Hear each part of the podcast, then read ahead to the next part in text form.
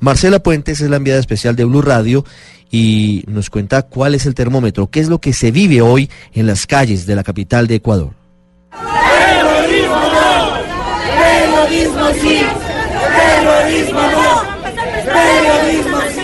Ricardo, buenas tardes. Mire, Ecuador ha dado esta semana una lección de unidad en medio de la tragedia. Para los ecuatorianos es indignante, es doloroso lo que ha ocurrido en los últimos días, las siete víctimas mortales que ha cobrado esta guerra en la frontera con Colombia. Y es que nuestro país se ha convertido lamentablemente en uno de esos vecinos que genera problemas y que hoy está cobrando vidas. Es por esto que los ecuatorianos desde distintas regiones se unieron para salir a las calles y protestar. El jueves se realizaron varias marchas multitudinarias en las cuales el llamado fue uno solo. Quieren que su país vuelva a ser territorio de paz. Como ciudadanos ecuatorianos está muy bien el reunirnos para pedir nuestra seguridad, ¿no?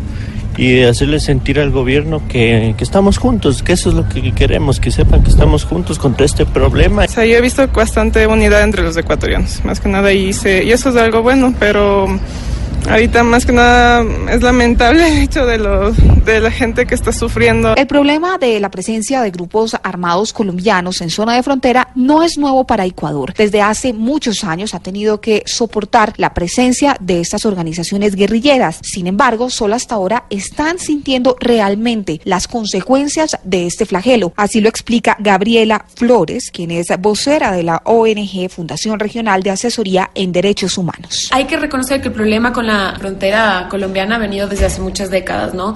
Eso ha existido durante décadas, pero la importancia o el número, la trascendencia del problema nunca ha sido de este nivel, jamás. Nunca hemos tenido eh, personas moviéndose por miles de un lugar a otro, desplazándose de esta forma. Y es que tal vez lo que más aterra aquí en el Ecuador es la crueldad de las disidencias de las FARC, que no solamente asesinaron a tres integrantes del equipo periodístico del comercio, Efraín Segarra, Javier Ortega y Paul Rivas, sino que además mantienen retenidos sus cuerpos. Esto, sumado al secuestro de dos civiles más, ha generado el rechazo de la ciudadanía. Así se refirió el presidente Lenín Moreno a estos delincuentes que han golpeado en lo más profundo al Ecuador.